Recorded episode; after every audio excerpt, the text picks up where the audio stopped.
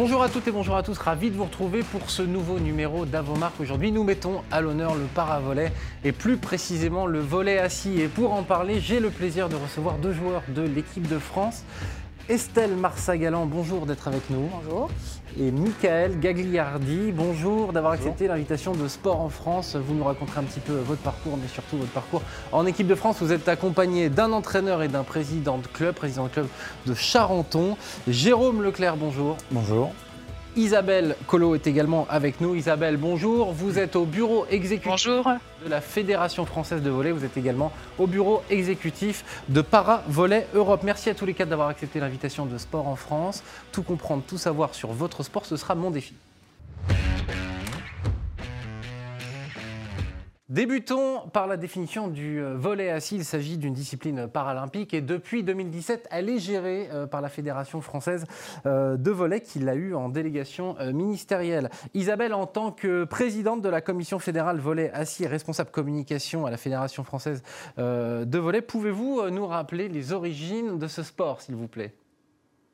Oui, alors ce sport a origine pour origine en Hollande en 1956. Il a été créé suite à la découverte du sport par euh, Ludwig Gutmann, qui avait créé euh, les Jeux euh, pour les blessés de guerre en Angleterre et qui ça a donc évolué en Hollande et ça a pris naissance en Hollande et ça, ça s'est développé depuis là. Du coup, à la base, c'était un sport qui avait une vocation thérapeutique, c'est ça? Tout à fait. C'était pour euh, ramener les, blessés de guerre dans la vie normale et dans le sport, euh, l'épanouissement par le sport, en fait. Ah, alors, à la différence du basket fauteuil, du rugby fauteuil, le volet se joue assis. Est-ce qu'il y a une raison particulière euh, Pourquoi le volet finalement se joue pas en fauteuil? En fait, c'est pour que les personnes se sentent plus libres et à nouveau fassent l'expérience du sport sans prothèse ou sans fauteuil. Alors le volet fait son apparition aux Jeux paralympiques en 1980 pour les hommes, euh, en 2004 euh, pour les femmes, un écart significatif euh, du coup entre les hommes et les femmes. Qu'en est-il de la pratique masculine versus la pratique féminine aujourd'hui en 2022 bah, comme beaucoup de sports, la pratique féminine est encore un peu en retard par rapport à la pratique masculine il y a beaucoup plus d'hommes qui, à qui ça ne dérange pas de, jouer un sport paralympique, c'est-à-dire de montrer leur handicap sur une scène plus nationale ou internationale. les femmes sont peut-être un peu plus timides à ce niveau-là. Ah, vous pensez que c'est que c'est de la pudeur? Il y a, je pense qu'il y a de la pudeur et aussi une différence de, de vie, c'est-à-dire que les hommes sont peut-être plus sportifs, plus tard euh, dans, leur, euh, dans leur vie, alors que les femmes pensent peut-être à fonder une famille, s'occuper de leur famille, etc. Donc c'était ça qui était assez euh, flagrant au départ. C'est vrai que ça, s'équilibre maintenant de, de, nos, de nos jours, mais c'était ça au départ qui faisait la différence. Jérôme Leclerc est avec nous. Euh, Jérôme, vous êtes président du club de Charenton, vous êtes aussi euh, entraîneur. Alors, comme nous le disions, le volley assis est une discipline paralympique depuis 1980 pour les hommes, 2004 pour les femmes. Euh, pouvez-vous nous rappeler quels sont les handicaps et comment cela s'organise dans les compétitions officielles? Alors, dans les compétitions officielles, on va retrouver deux formes de handicap, des handicaps qui vont être plus prononcés et d'autres un petit peu plus légers. Euh, les, principaux, les principaux joueurs qu'on va retrouver vont avoir des handicaps principalement sur les membres inférieurs. Après, on a quelques joueurs qui ont des handicaps sur les membres supérieurs. Euh, et ensuite, la classification va se faire entre euh, un handicap un peu plus lourd, par exemple des gens qui vont être amputés au niveau des jambes, et puis des handicaps un petit peu plus légers où on va avoir quelques doigts en moins sur, une main. sur quand, on a, quand on a des problèmes aux membres supérieurs, c'est première question qu'on se posait. Est-ce que, est que quelqu'un qui n'a pas de bras, forcément, il ne peut pas jouer euh, Alors, on, a le droit à toutes les parties du corps. Donc, en pratique, ça n'interdirait pas à ce joueur-là de pouvoir évoluer. Après, dans la, dans la pratique du jeu, d'un point de vue technique, c'est que ça devient quand même très compliqué. Est-ce qu'il y a des exemples euh, Est-ce qu'il y a des exemples? On a vu des pongistes euh, qui jouent avec la bouche. Euh, je sais pas, il peut jouer avec la tête Moi, j'en connais pas. Euh, après, j'ai vu des joueurs jouer avec un seul bras, par exemple. Ça, c'est quelque chose qu'on retrouve. Alors, les, les, deux catégories de handicap, VS1, euh, VS2, c'est ça? Donc, VS1, ce sont les handicaps les plus lourds. VS2 sont les handicaps les plus légers. Et du coup, comment on compose une équipe? Euh, Quelles sont les, les règles? Alors, les, règles sur un terrain, alors on joue en 6-6, donc vous avez le droit à 5 joueurs VS1 pour un joueur. donc, VS1, handicap lourd. Handicap lourd pour un joueur avec un handicap plus léger. Et dans un collectif de 12 joueurs. vous avez donc 10 joueurs avec un handicap VS1 et, 2 joueurs avec un handicap plus léger. Au niveau des compétitions internationales, on ne peut jouer que si on est classifié VS1 ou VS2. Après, il y a des championnats comme en France qui se développent où l'idée c'est d'avoir une mixité dans, les, dans les clubs. Et à ce moment-là, vous avez des joueurs valides et des joueurs en situation de handicap qui évoluent en même temps. Estelle, Michael, on va revenir tout à l'heure sur votre euh, parcours, mais si vous le voulez bien, on va quand même essayer d'expliquer quelques, quelques règles. Estelle, on va commencer euh, avec vous. Est-ce que le, le, volleyball assis est similaire au volleyball traditionnel? Bah, Principalement, ce sont les mêmes règles. Il y a quelques petites différences, donc le terrain est plus petit. Euh, vous avez le filet qui est plus bas. Mais euh, voilà, ça se joue toujours en 5-7, 25 euh, points, le cinquième en 15 points. Euh, rien ne change, ce sont les mêmes règles. Et il y a une petite particularité qui est le, le contre-service qui n'existe pas au volet traditionnel, mais qui existe au volet assis. D'accord. Et les fesses doivent systématiquement, excusez-moi, rester au sol. En fait, il faut systématiquement au moins avoir une fesse au sol, donc on n'a pas le droit de se lever forcément. Pour ce qui est de l'attaque, c'est toujours en trois passes euh, avant d'attaquer.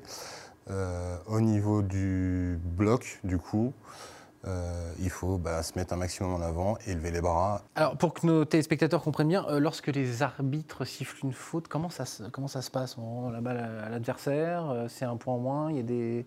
Bah, quand c'est faute, faute, pour l'équipe, enfin si on a fait une faute, le point va automatiquement à l'adversaire. Euh, est-ce qu'il y a une différence euh, de stratégie entre euh, les valides et les, et handis Alors, il y a quelques différences justement dues à quelques modifications au niveau des règlements, puisque comme Estelle le disait, on a le droit de bloquer le service. Or, ce qui veut dire qu'on peut orienter le jeu sur des zones, des secteurs de jeu, là où on va être peut-être plus fort en réception, ou ça nous arrange de jouer plus à droite ou plus à gauche. Donc ça, c'est un jeu où en fait, sur, sur l'engagement, l'équipe adverse a a plus d'éléments à mettre en valeur euh, par rapport au volet debout. Ça, c'est le premier point. Ensuite, euh, le, deuxième système, comme le disait Michael, on est assis par terre, euh, notamment pour le bloc, et du coup, par rapport au volet debout où on saute et donc on a une forme de flottement, on va dire, en l'air, avec même si on doit se gainer, le bloc a beaucoup plus d'avantages en volet assis s'il est bien positionné, parce qu'il va être dense et du coup beaucoup plus difficile à, perforer, et les décalages en termes de mobilité sont plus difficiles à trouver. Donc c'est les deux principales caractéristiques qu'on va retrouver euh, en différence sur le volet debout et sur le volet assis. Estelle, euh, vous le disiez tout à l'heure, ça se déroule euh, comme le volet traditionnel en 3-7, 25 points par set. En 5-7. Euh, oui, en 3-7 gagnants. Et donc le dernier set avec, avec 15 points. Mm. Mais ça, doit être incroyablement, être incroyablement physique de, de rester tout ce temps-là assis, justement en gainage Jérôme, racontez-moi un peu, parce qu'on a l'impression que c'est peut avoir l'impression que c'est facile comme ça, mais ça doit être terrible. Non, non, faut le tester déjà pour comprendre que la difficulté du, la difficulté du jeu, c'est vrai que c'est très complexe. Ça demande beaucoup une force euh, abdominale et beaucoup de gainage. Mais bon, après, il faut travailler son physique. Hein, c'est pas, on ne vient pas, on vient pas au volet assis. Des euh. séances d'entraînement spécifiques pour le physique vous faites ah pas que de la pratique euh, du... Ah non, je, fais sur ma semaine au moins euh, 3 à 4 jours euh, d'entraînement physique. Donc, les abdos euh, Abdos, cardio, voilà. Et ensuite, j'ai mes deux entraînements, voire trois entraînements semaine, technique, volet. Alors j'aime bien poser cette question-là. Quelles sont les passerelles euh, entre euh, les joueurs handi et les joueurs valides? C'est toujours une expérience pour un joueur euh, valide de venir essayer la discipline en handi. Est-ce que, est que Michael, vous avez vu des joueurs valides venir essayer des, professionnels, je ne sais pas, Irvine Ngapet, peut-être qu'il est venu et quels, quels, ont été, quels ont été leurs ressentis? Alors je ne sais pas s'il est venu personnellement, mais en effet, il y a des joueurs euh, valides qui viennent euh, essayer euh, le volet assis. Et bien entendu, ils trouvent ça bah quoi, un peu plus technique. Ah, ils trouvent ça plus technique. Et est-ce qu'ils sont meilleurs que vous? Honnêtement Dans les premiers temps, non. non. Parce que c'est compliqué. Modestement, non. Modestement, tout à fait. Euh, parce que parce que bah, on est près du sol, donc. Euh, donc vous avez un champion olympique là qui, qui, qui vient euh, jouer avec vous, il sera il sera pas meilleur que vous. Il aura une base, ouais. certes, ouais. mais base. la base du, du volet, mais après c'est pas dit qu'il soit meilleur. D'accord. vu que bah, là, il est assis et du coup, au niveau de ses mouvements, il peut être gêné par euh, le sol, par... euh, Est-ce que vous lancez un défi à l'équipe de France valide de venir vous... Bien sûr, ils viennent quand ils veulent. Ah ouais, d'accord. Vous êtes comme ça, vous Ah oui, il faut. Il faut. Isabelle, euh, on parle d'un sport collectif pas comme les autres. Pourquoi Euh, Activité euh, inclusive, intergénérationnelle? Oui, tout à fait. En fait, c'est un des seuls sports que je connais qui permettent euh, aux enfants de jouer avec leurs parents, aux personnes en situation de handicap de jouer avec des personnes euh, qui n'ont pas de handicap. Et donc, mélanger tout ce public, euh, c'est très- vraiment très inclusif. De plus, le volley assis est un sport qui peut se jouer n'importe où. Et du moment qu'on a un ballon, qu'on peut délimiter un terrain par une ficelle entre deux chaises, par exemple, on peut se faire un petit terrain de volley assis dans une pièce. euh, ou, ou dehors sur l'herbe, etc. Donc c'est un sport qui peut se jouer partout et par, pour, par tout le monde. Alors justement, partout et par tout le monde, est-ce que vous organisez des sessions de, de découverte? Comment ça se passe? Où est-ce qu'on peut découvrir? Qui contacter? Alors il y a beaucoup de, de clubs qui ont ouvert des sections de volley assis et qui font donc des initiations pour faire découvrir le sport euh, aux personnes qui ne, la- ne- ne le- connaissent pas la discipline. Donc la, la meilleure façon, c'est de nous suivre sur les réseaux sociaux, euh, euh, FF volley assis, et ainsi que sur notre site web qui est dédié au volet assis. Et là, vous pourrez trouver les informations les plus récentes pour euh, trouver où sont les, les initiations les plus près de chez vous. Donc réseaux sociaux, Facebook, Instagram, Twitter. Y a-t-il des initiations à Charenton? Oh, bah, on accueille toute personne qui veut venir découvrir l'activité sur nos entraînements, ça, il n'y a pas de souci. Il y a toujours quelques séances euh, ini- d'initiation. Et puis, si les gens accrochent, bah, ils, poursuivent. Il n'y a, pas- a pas de problème de ce côté-là. Et quels sont les, quels sont les, les retours? Comment, comment les gens euh, ressentent euh, Alors, bah, en fait, initialement, vous avez des gens qui ont un peu d'appréhension, où euh, on a, dans le milieu du volet assis, euh, euh, voilà, les gens s'interrogent entre les gens qui éventuellement vont trouver ça un petit peu dégradant de se retrouver soit par terre. et Il y a des gens qui trouvent ça dégradant. Ils vous le disent ou vous le sentez? Certaines personnes nous le disent, certaines personnes nous le disent. Après, bon, voilà, c'est une appréhension, on va dire, qu'on peut trouver à la base. Et puis euh, d'autres qui vont trouver qu'au contraire, le fait qu'on soit tous assis par terre, ça se donne une forme d'égalité entre tous les joueurs, euh, qu'on soit valide ou, ou. Et euh, c'est quand même un des rares sports aussi dans, dans le milieu handicap où certains handicaps représentent des avantages entre guillemets dans le jeu. Euh, si, bah, si vous avez un double amputé fémoral, hein, par exemple euh, une amputation aux jambes, euh, c'est une personne qui va se déplacer assez rapidement, beaucoup plus vite qu'un valide parce que euh, ses jambes ne vont pas le, vont pas le handicaper. Il va pouvoir porter une charge sur l'avant qui va être plus importante et donc pouvoir avoir une zone d'exploitation sur le devant qui sera aussi euh, euh, plus importante pour pouvoir trouver des solutions techniques. Euh, et du coup, bah, voilà, ça remet un petit peu à plat euh, l'ensemble des joueurs. Euh, et, ça, c'est quelque chose qui est, souvent valorisé, on va dire, par un certain nombre de nos joueurs, qu'ils soient valides ou non valides, euh, euh, sur la pratique. Mais Alors justement, vous recevez des joueurs valides. Enfin, il y a des gens valides qui viennent et qui disent tiens, je vais essayer le volet assis. Alors, tout à fait. surprenant. hein. Bah, en fait, comme nous, on a, on a une section quand même qui existe maintenant depuis, euh, depuis plusieurs années, bah, euh, on, on- on crée des animations euh, ou, euh, sur, les, sur nos fêtes de fin d'année, par exemple, ou sinon, j'ai des, des joueurs valides qui passent, qui nous voient nous entraîner, ça les intrigue, ils disent bah, j'ai- j'aimerais bien essayer. Et puis, euh, bah, une fois qu'on a essayé, il y a ceux qui, qui trouvent ça super intéressant et qui, euh, et qui adoptent le sport et qui viennent nous voir de temps en temps. Et puis, bah, ceux qui ont essayé et pour qui ça n'a pas forcément accroché et qui poursuivent leur chemin. Mais euh, voilà, le- le premier point important, c'est de faire arriver les gens à s'asseoir, le tester, et puis après, ils, ils se prononcent sur, sur l'activité. Je précise pour nos téléspectateurs que Michael Gagliardi est très grand. Combien vous mesurez? 2 mètres. 2 mètres. Alors, la question euh, va d'elle-même. Euh, Est-ce que la taille euh, a, une impor- a autant d'importance euh, dans le handi-volet que dans le volet traditionnel? Oui, bien sûr, surtout au niveau du bloc. Vu mon envergure, euh, bah, ça gêne forcément euh, l'attaque d'en face. Ils sont obligés de lever un peu plus la balle, ils sont obligés de décaler aussi. Donc euh, oui, forcément, la taille euh, joue énormément. Vous jouez quel poste? Alors, je suis euh, attaquant bloqueur. Et vous, Estelle? Moi, je suis euh, passeuse, mais j'aime bien me travailler un peu toutes les positions euh, pour être polyvalente dans le groupe. Du coup, vous, la taille, euh, vous êtes plutôt grande pour les équipes féminines, je me rends pas bien compte. Non, je ne suis, pas- je suis pas la plus grande, mais comme le dit Mickaël, c'est quelque chose qui est vraiment euh, très important parce que ça oblige quand même l'adversaire à monter un petit peu plus ses balles au niveau du service, ce qui facilite pour nous notre réception. Euh, Isabelle, je disais en, en début d'émission, vous êtes au bureau exécutif de Paravolet Europe. Est-ce que vous pouvez nous parler des autres disciplines paravolet Oui, alors en fait, euh, le paravolet, c'est quatre disciplines. Deux disciplines primaires qui sont le volet assis et le beach paravolet, qui est une, euh, c'est comme le volet euh, de beach volley en fait, euh, 3 contre 3 euh, sur sable pour personnes avec handicap, donc prothèse principalement, et deux disciplines secondaires, dont le beach volley assis qui se joue sur le sable et le volet en salle pour personnes en situation de handicap qui ne se fait plus malheureusement.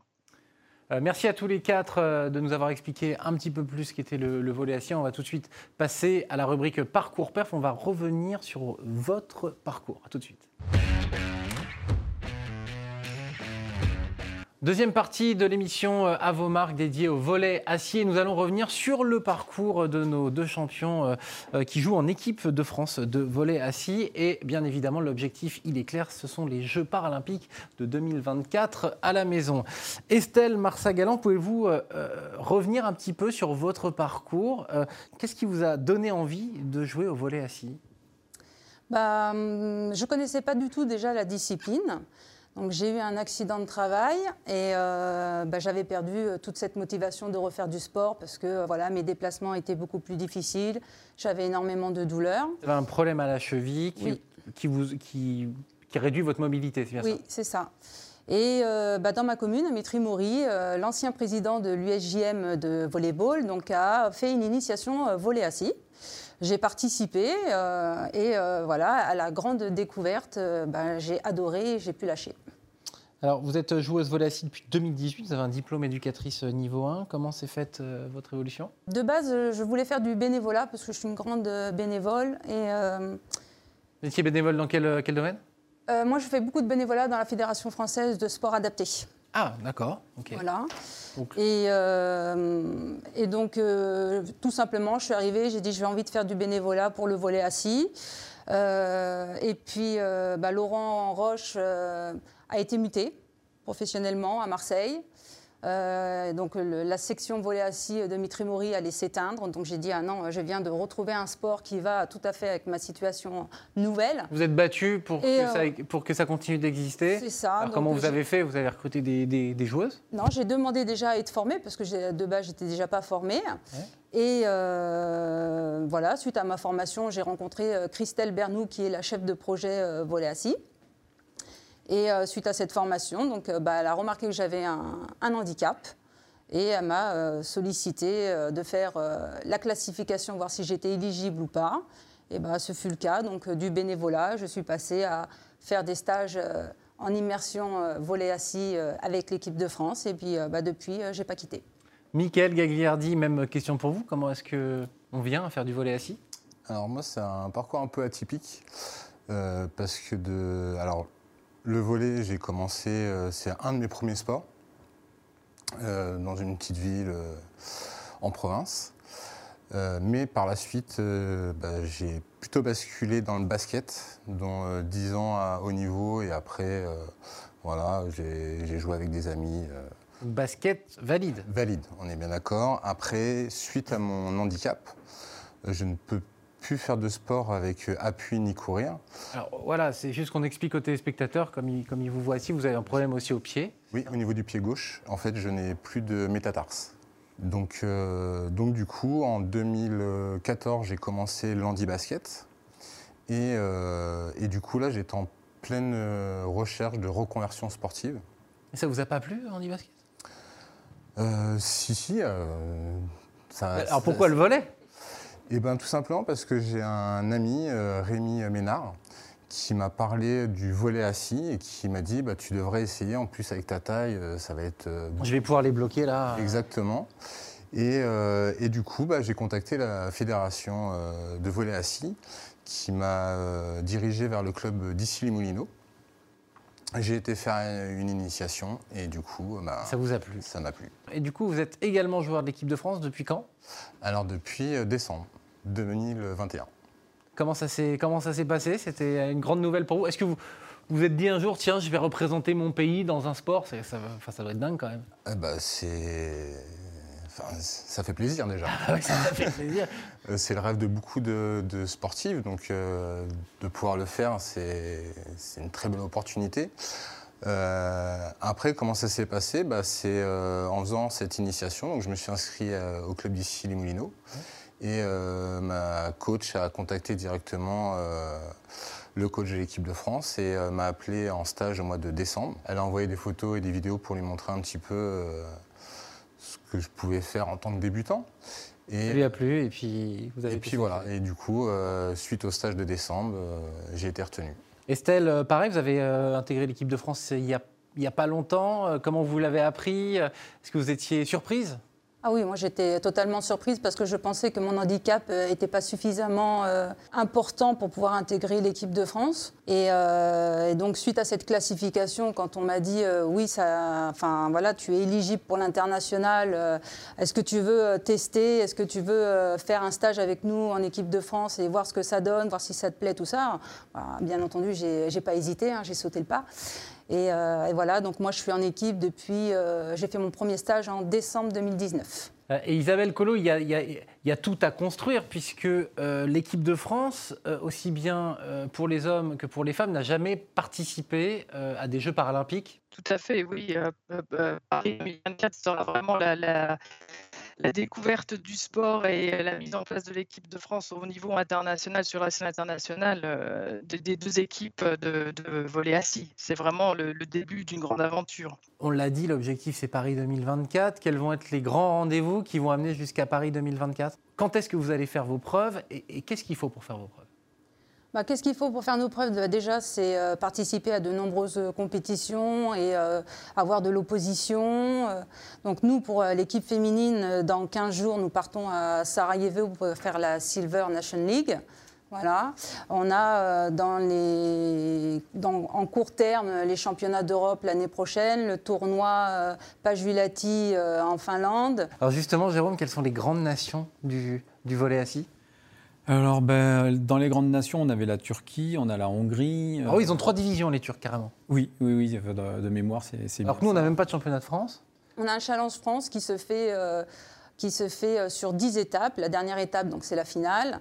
Et euh, chaque étape, on, donc, on remporte des points. Par contre, c'est c'est un tournoi qui se pratique 4 x 4. C'est pas du 6-6. Le 6-6 est en train de se développer. Donc, cette année, ce sera notre premier tournoi en 6-6.